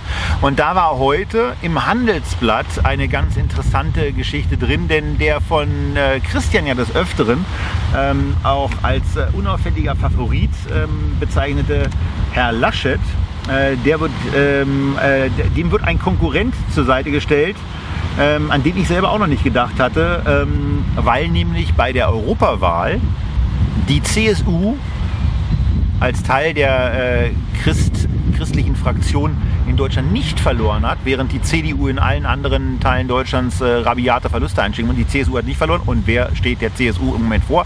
Und wer vereinnahmt auch äh, den Parteivorsitz mit dem Amt des Ministerpräsidenten? Richtig. Markus Söder wird äh, von einem äh, politischen Schwergewicht äh, in der, in, der, Berichterstattung, nämlich vom Handelsblatt, als ähm, der Schattenfavorit so ein bisschen dargestellt für die Kanzlerkandidatur. Was sagst du dazu? Naja, also ich würde mir natürlich aufgrund meiner Aachener Wurzeln den Öscher Laschet eher wünschen. Äh, aber ganz offen, wir sind zwei Jahre vor möglichen Wahlen. Bis dahin wird so viel noch passieren. Ähm, da werden so viele Namen genannt und dann wieder nicht genannt. Äh, wenn wir in den letzten zwei Jahren eins gelernt haben, wir sollten uns nicht frühzeitig auf irgendwelche aber, Gewissheiten einstellen. Aber der Kollege Merz, äh, der ja in der CDU auch ein gewisses Gehör will, der hat ja gesagt, die Große Koalition ist bis zum Jahresende vorbei. Ja, Friedrich Merz wollte auch äh, äh, die Steuerreform auf dem Bierdeckel, die haben wir auch noch nicht. Äh, der wollte auch Parteivorsitzender werden. Der wollte auch Parteivorsitzender werden. Hat in dem Interview übrigens letztens gesagt, dass er, dass er, dass er weiß, dass er eine schlechte Performance abgeliefert hat. Das war das erste Mal, dass ich es gehört hatte. Das ist ja gut. Also Selbstkritik ist der erste Weg zur Besserung. Er soll einfach beim nächsten Mal eine richtige Performance machen, dass man auch die richtigen Inhalte, dass ja. man die auch gutiert und nicht sagt, hm, naja, also muss man sich aber ganz schön zwingen, dass man äh, äh, über der miesen Verpackung äh, die guten Inhalte noch sieht. Ja. Also insofern, ich, ich finde diese, find diese ganzen Diskussionen, so wer, wer wird Kanzler, schafft's AKK und sowas, ich finde das total mühsam. Wir haben jetzt Sommer, wir haben Parlamentsferien, das ist übrigens total schön. Auch hier, ähm, ich wohne ja nun sehr, sehr nah äh, am, am Kanzleramt, Abgeordnetenhaus, dort in dem Spreebogen. Wenn man einfach äh, äh des Sonntags äh, zum Jakob-Kaiser-Haus, zum Abgeordnetenhaus geht, da kommt so, kommen so Wasserfontänen aus dem Boden. Ähm, das ist der schönste Wasserspielplatz von Berlin. Da ist nämlich keine Sau. Mein Sohn liebt das. Ja, ich gehe da auch manchmal mit rein. Ähm, und danach, wenn diese Parlamentsferien vorbei sind, ja, können wir mal zusammen hingehen. Ich gehe da, natürlich gehe ich da, äh, stapfe ich da auch mit rein. Okay. Ja. Äh, und dann gucken wir mal nach den Parlamentsferien, was dann wird. Also ich glaube, man, man, sollte sich auf das beschränken, was man selber in der Hand hat, wo man selber eine Chance hat, was zu ändern oder irgendwie von zu partizipieren. Ich halte von diesen Kanzlerraten relativ wenig, würde mir wünschen, dass irgendwie ein äh, politischer Disruptor aus der seriösen Ecke kommt. Und wenn das ein Friedrich Merz ist, wäre das wahrscheinlich äh, für die Positionen, denen ich anhänge, anhänge, gar nicht so schlecht. Wenn Christian Lindner irgendwann aufwacht, fände ich das auch total toll. Hätte auch nichts dagegen, wenn bei der SPD irgendwo ein seriöser Typ da vorne steht. Ähm, ich weiß ja. jetzt gar nicht, wer das, äh, wer das sein könnte, der wirklich klassisch sozialdemokratische Politik macht, also Politik für Menschen, die arbeiten, ja, und nicht einfach darauf setzen, dass es irgendwoher schon Leistung regnet. Aber ansonsten, ich kann das, ich kann das nicht ändern, deshalb ja, warte ich an der Stelle einfach ab, tu das, was ich kann, Aktien kaufen, ja, um den Bogen zurückzufinden, äh, auch zur Maut. Ich habe tatsächlich äh, diese Tage bei CTS dann aufgestockt, mal wieder ein bisschen. So, hatte ich äh, so eine von den Positionen, das sind einfach Qualitätsaktien, Dividendenadel, so wie ich das mag, wachstumsstark, muss gar nicht die hohe Anfangsrendite dabei sein. Da habe ich jetzt diese Woche wieder ein bisschen was gemacht zum schnu schönen, schnuckeligen Kurs von 40. Ähm, wenn, wir, wenn wir bei der Bundesregierung ähm, noch kurz sind, gibt es irgendeinen Minister, eine Ministerin, vielleicht auch zwei oder drei, wo du sagen würdest, äh, die fallen zumindest nicht massiv negativ auf? Das reicht ja eigentlich schon, um aus dieser Regierung auszuleuchten oder hervorzustechen. Ja, also ich finde Frau Giffey nicht schlecht. Sehe ich auch so? Ja, die hat hier in Berlin saubere Politik gemacht. Die hat halt diese Sache mit der Doktorarbeit. Ja, also da habe ich eine, also als Nicht-Akademiker kann ich mich zu sowas immer sehr schlecht äußern. Sonst heißt es immer, ja, du hast ja sowieso keine Ahnung davon, was da so eine Arbeit drin steckt. Ähm, ich frage mich, haben wir das Umweltressort ist, glaube ich, nicht besetzt? Oh, pass auf, pass auf, pass auf. Umwelt, habe ich mir aufgeschrieben, äh, ist, äh, glaube ich, Schulze, oder? War Umwelt, nee, ja. Karliczek ist Bildung. Karliczek? Ja, ja Karliczek ist Bildung. Ähm, äh, ich hatte mir so ein bisschen vermerkt, ich finde, ich find, dass die Frau Klöckner eigentlich, äh, wenn sie keine Werbevideos mit, ähm, mit Nestlé macht, äh, eine ganz gute Figur abgibt. Im Übrigen auch in einem sehr, sehr angenehmen äh, Twitter-Dialog äh, ist, ähm, auch bei bestimmten Formen der Kritik ähm, auf eine sehr, sehr angenehme ähm, Art zurückschießt. Ich finde auch, ähm, dass Jens Spahn bis auf gelegentliche Formul Formulierungsungeschicklichkeiten ähm, äh, er fällt nicht negativ auf. Das, ich sage ja, das muss man bei der Bundesregierung schon hoch anrechnen. Und äh, bei Bildung habe ich eben zu meiner Überraschung festgestellt, Frau Karliczek habe ich noch nie wahrgenommen. Ich habe hier in den Kommentaren jetzt schon zwei, dreimal gesehen, dass die einen ganz guten Job machen. Es ist bedauerlich, dass ich davon nichts mitbekommen habe. Ich würde so gerne positiv über jemanden sprechen, der Bildung macht. Ich höre mir gerade das, das Buch von Christian Lindner an und der hat eben als einen, als einen Programmpunkt für die, für die FDP ja mal ähm, definiert, dass man bis 2030 einfach mal das, das Ziel sich setzt und, als, und zwar, so, er, er nennt es Mondziel, weil es eben sehr ambitioniert ist das Mondziel, äh, dass wir in Deutschland hier die beste Bildung und das beste Bildungssystem der Welt haben. Ähm, und das ist in der Tat etwas, was ich mir in der Politik wünschen würde, ähm, dass an den Stellen, wo wir ganz erkennbar laut PISA-Studien Defizite haben, ähm, besser daran gearbeitet wird und im Übrigen auch und dann top-down im Rahmen der Finanzplanung signifikant mehr Kohle reingesteckt wird. Gut, jetzt haben wir Kopfnoten verteilt und einen Namen gar nicht genannt. Ja, den Freund des Kuchens, äh, Peter Altmaier. Ja, Ja, für, einen mi- guten für, für mich einfach der Totalausfall in dieser dachte äh, Regierung. Ähm, weil wir haben, zwei, wir haben zwei Themen, wo ich einfach klare Statements von Peter Altmaier vermisse. Peter Altmaier ist als Wirtschaftsminister immerhin einer der späteren Nach-Nach-Nachfolger von Ludwig Erhard. Und wenn wir über so eine Aktienstrafsteuer sprechen, dann erwarte ich von Peter Altmaier eingedank des Mottos Wohlstand für alle mal eine Äußerung dazu. Denn auch Peter Altmaier ist Bestandteil dieser Regierung, äh, in der Olaf Scholz Vizekanzler und Finanzminister ist. Und von ihm kommt überhaupt nichts. Der Daniel Eckert von der Welt, der Tiefseher auf Twitter, hat ja versucht, Peter Altmaier über alle möglichen Kanäle mal zu einem Statement zu bewegen. Aber es kommt nichts. Ich hatte schon angeregt, dass man vielleicht das, die Anfrage mal auf eine Torte schreibt und die Torte ins Ministerium liefern lässt. Ähm, vielleicht machen wir das. Und das andere Thema, wo mich Peter Altmaier auch sehr enttäuscht, ähm, wir haben hier in Berlin ein Immobilienthema, ein Mietenthema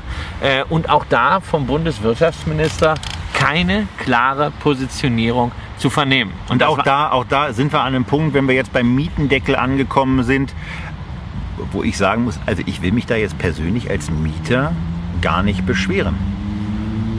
Aber es ist natürlich trotzdem Unfug ähm, und äh, beschädigt, beschädigt auch äh, privi private Vermieter, wie es im Übrigen auch viele Mieter geschädigt hat, wie in Berlin Vermietungspolitik gemacht wurde. Denn ich musste, ich, mu ich musste einer Mieterin von mir Ja. äh, die Miete erhöhen, ähm, weil ich ansonsten bei einer eventuell irgendwann mal anstehenden Neuvermietung äh, keine stärkere Mieterhöhung machen darf. Und von daher ähm, musste ich ihr letztes Jahr bei Manner Ja. auf dem Balkon äh, mitteilen, äh, dass mich die Berliner Politik zwingt, eine Miete zu erhöhen.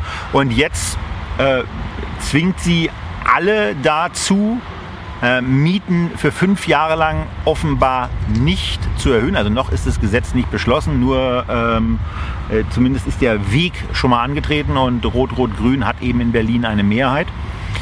Ähm, und das ist Unfug. Und was man den, ich habe das auf einer, äh, die, die Grünen haben da mal ähm, zu einer Veranstaltung eingeladen und äh, was man da eben zum Thema Verständnis für Markt gehört hat, hat mich schockiert. Ich habe äh, längere Zeit mit einer Bundestagsabgeordneten dann darüber äh, diskutiert und für mich dann irgendwie festgestellt, also entweder erkläre ich total behämmert oder sie rafft es eben einfach nicht, ähm, dass es hier darum geht, äh, dass die Mieten nur fallen werden oder stagnieren werden, wenn es mehr Angebot gibt. Da funktionieren irgendwelche Deckel eben nicht, denn das führt nur dazu, dass irgendwelche Leute in ihren Wohnungen bleiben und es führt auch dazu, dass Leute, die vielleicht mal zusammenziehen wollen, die eine Familie gründen wollen, die zwei Wohnungen haben sich schon fragen müssen nach dem Motto, das können wir uns gar nicht leisten, aus einer Wohnung, in der wir, in der wir seit fünf oder zehn Jahren wohnen, auszuziehen, um jetzt mal hier auf traute Zweisamkeit zu machen, sondern denn, denn das Zusammenleben, was früher, äh, ein, was früher ein Leben günstiger gemacht hat, macht es jetzt, wenn man einen Mietvertrag hat, der älter als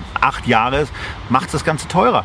Und äh, das ist eben etwas, was äh, auch das Thema Familienbildung behindert. Und das Einzige, was hilft, liebe Politiker, gerade aus der Sozialdemokratie, ähm, aus der Linken und auch von den Grünen. Das Einzige, was dabei hilft, ist bauen. Und zwar viel bauen. Und wenn es dann eben in Berlin irgendeinen dusseligen Beschluss gibt, dass, der das Bauen auf dem Tempelhofer Feld verhindert, dann heißt es trotzdem bauen. Da muss man den entweder ignorieren oder äh, anfechten oder was weiß ich was damit machen. Aber es müssen Wohnungen gebaut werden. Ähm, und dann fallen auch Preise. Lustigerweise, ich habe das übrigens jetzt gerade erlebt äh, vor einem halben Jahr, als ich in Dubai war, wo ich in die Situation kam, dass ich die Wahrnehmung hatte, dass die Preise fallen. Das habe ich in Dubai in den letzten zehn Jahren eben nie erlebt. Aber jetzt ist einfach so viel Angebot da. Ähm, äh, oder man ist in Berlin schon an diese komischen hohen Preise gewöhnt, äh, dass man den Eindruck hatte, okay, die Preise gehen runter. Und das äh, war in der Tat mein Eindruck. Und ich habe ein paar Leute gefragt und die haben mir das bestätigt.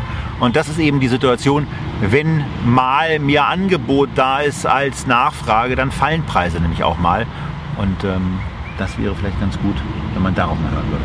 Ja, also ich bin froh, dass ich äh, hier in Berlin nur eine Wohnung habe ähm, und dass äh, ich ansonsten immobilienmäßig in äh, entspannteren Lagen äh, aufgestellt bin. Weltweit, glaube ich. Äh, ja, also ne, einerseits physisch in Nordrhein-Westfalen, äh, wo zumindest momentan kein Rot-Rot-Grün ist.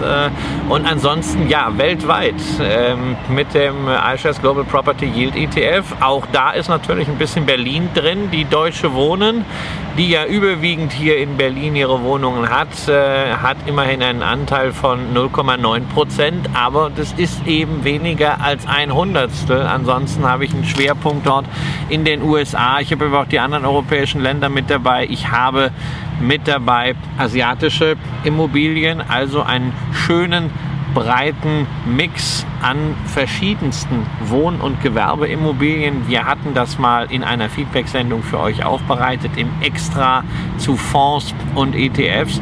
Und ja, da ruft mich auch kein Mieter an. Ich muss mich nicht um Mieterhöhungen kümmern.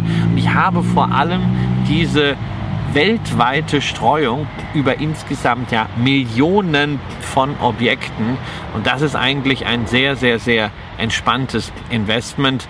Ähm, da ist halt auch dann der Kursverlust, den man in der deutschen Wohnen gesehen hat, äh, nicht wirklich angekommen. Äh, Im Gegenteil, weil es natürlich US dominiert ist, ähm, ist der Fonds gerade in den letzten zwölf Monaten bedeutend besser nochmal gelaufen als der MSCI World aufgrund der Zinsseite.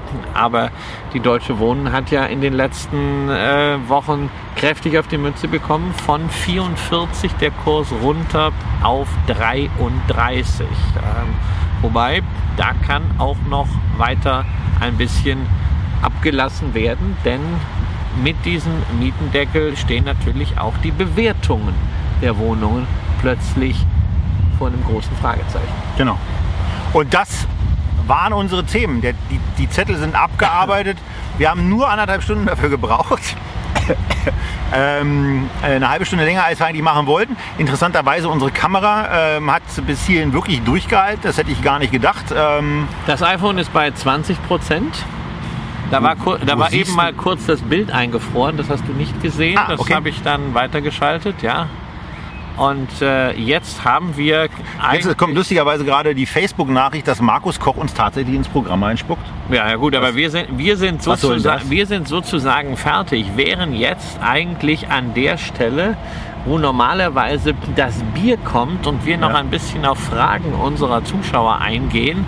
Ähm, das haben wir, also das Bier haben wir jetzt nicht, aber ich denke, also solange der Akku mitspielt, äh, können wir zumindest mal machen. Können wir uns jetzt Sagen endlich aber, mal in die, in die Diskussion einschalten. Wir sagen auch mal Danke für die vielen, vielen äh, aktiven Diskussionsbeiträge. Ja, und jetzt, äh, wenn, wenn, es, wenn es Fragen gibt, ab jetzt sind wir in der, in der Situation, dass wir sie auch äh, lesen können und ähm, also da, mal, mal darauf achten können. Ja, Guido, ja, er sieht uns vor äh, Weihnachten bei leichtem Schneefall im Tiergarten sitzen. Ich muss zugeben, ich finde das großartig. Also nichts gegen, äh, ja, also nichts gegen dein Büro, aber wenn ich die Wahl habe zwischen irgendeiner Art von Büro und draußen sein, also da, das ist keine Wahl. Ich würde immer, wenn es nicht gerade Katzen und Hunde regnet, draußen nehmen. Das Licht draußen ist viel schöner, die Luft draußen ist besser. Das ist ein, ein so wunderschöner Sommerabend. Achso, das ist mit Drehen. Ja. Das muss man mir doch sagen. Also vielleicht. Ne? Wenn ihr Lust habt, machen wir das. Es kamen ein paar Fragen rein, das habe ich immer so aus einem Augenwinkel gesehen mit äh, Details zur geplanten Aktienstrafsteuer, Finanztransaktionssteuer. Ähm, Vorsicht, also es gibt bislang, zumindest ist mir keiner bekannt, keinen Referentenentwurf, der wirklich mal zur Diskussion steht und da schon im Vorhinein irgendwelche teilweisen äh, äh, Beschlüsse, Beschlussvorlagen, Ideen zu kommentieren, ist extrem kritisch. Vor allen Dingen äh, äh, bitte sich nicht schon versuchen, ohne dass ein Gesetz beschlossen wurde, sich darauf einzustellen. Sowas geht immer schief. Steuerliche Optimierung zu früh ist äußerst kritisch. Insofern macht es auch keinen Sinn, wenn wir jetzt auf die steuerlichen Details eingehen, was vielleicht wie besteuert wird und was vielleicht auch nicht. Abwarten, bis das Gesetz einfach mal vorliegt. Eben war eine Frage zu Tom Raab. Die Aktie hatten wir, glaube ich, vor zwei Monaten in einer Feedback-Sendung ja. ausführlich. Und an dieser Meinung hat sich nichts geändert, außer dass Tomra eine von den Aktien ist, äh, bei denen ich sehr gerne systematisch verteure. Äh, weil sie steigt einfach. Und sie steigt und sie steigt und sie steigt. Und nach wie vor ist halt für das Produkt und die Services. Die werden ja gerne vergessen von Tomra. Eine sehr, sehr große Nachfrage, wenn wir alleine an das Ziel zu Plastikflaschen in der Europäischen Union denken.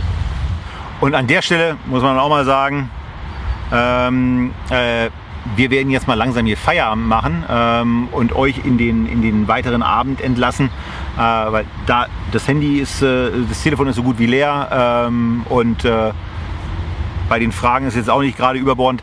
Äh, ansonsten vielleicht mal als Ankündigung, wir werden nächste Woche eine Feedback-Sendung machen.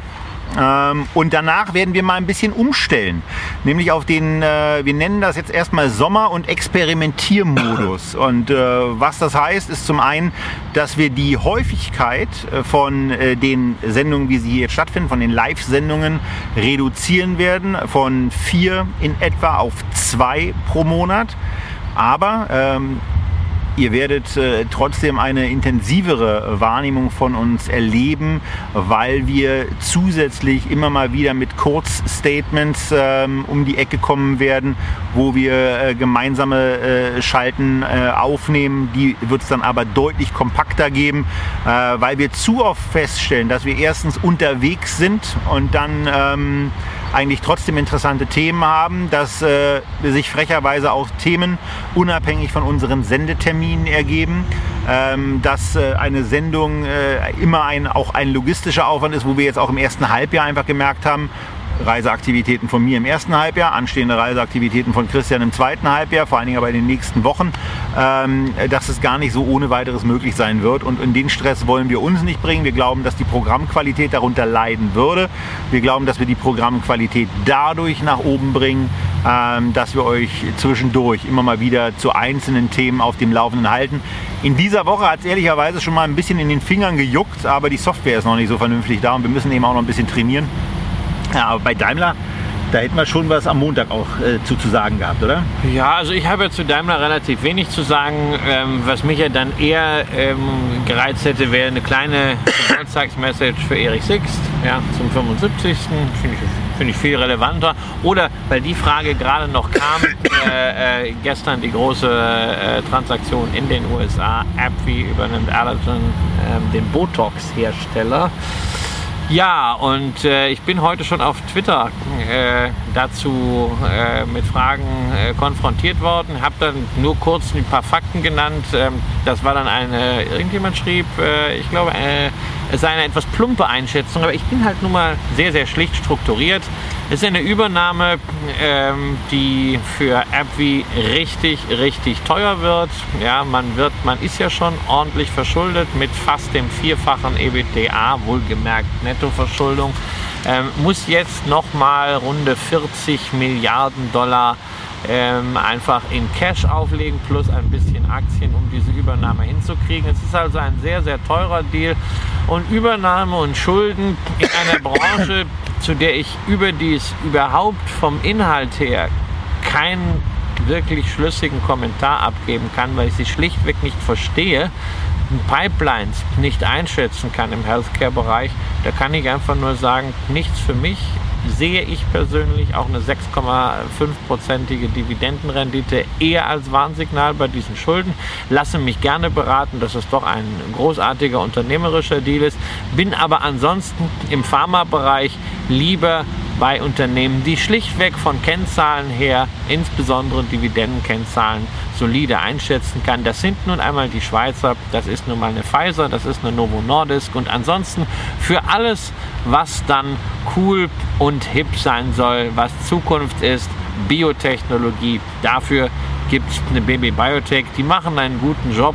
Was die im Kern machen, verstehe ich die einzelnen Entscheidungen für die eine Aktie, gegen die eine Aktie, die Bewertung von Transaktionen und Pipelines, das können die besser. Das muss ich an der Stelle nicht nachvollziehen.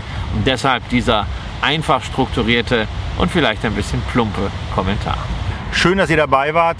Danke fürs Zuschauen. Ähm, danke auch für den, für den äh, sehr wertvollen Anfangsaustausch äh, bezüglich des Mikros. Wir sind uns sehr, sehr sicher, dass wir das wieder machen werden. Und wir sind uns auch sehr sicher, äh, dass wir das machen werden. Und vielen Dank für den Hinweis. Aber für Kiva, ähm, da, muss ich, da muss ich in der Tat noch mal was nachholen. Ich muss vor allen Dingen nachholen, was ich eigentlich in der, was ich in der Sendung damals eigentlich gesagt habe, wer jetzt noch irgendwelche äh, Warren Buffett-Plaketten bekommt. Ist nicht vergessen, ist aber auch so ein Thema, keine Zeit gehabt. Aber ich gucke da noch mal rein und dann kriegen äh, wahrscheinlich mehr als eine Person auch noch mal was hin. Von daher einen schönen Abend äh, aus Berlin. Danke fürs Zuschauen. Danke auch an diejenigen, die bei Kiva schon mit dabei sind. Wenn ihr keine Ahnung habt, was Kiva ist, äh, wir schicken es euch mit der nächsten Mail nochmal mit und hoffen, euch dann dort begrüßen zu können. Und vor allen Dingen aber, dass wir euch am 4. Juli bei Echtgeld TV Feedback Juli 2019 begrüßen können. Dafür könnt ihr euch in der Lounge wie üblich anmelden. Bis zum nächsten Mal aus Berlin. Tschüss, schönen Abend.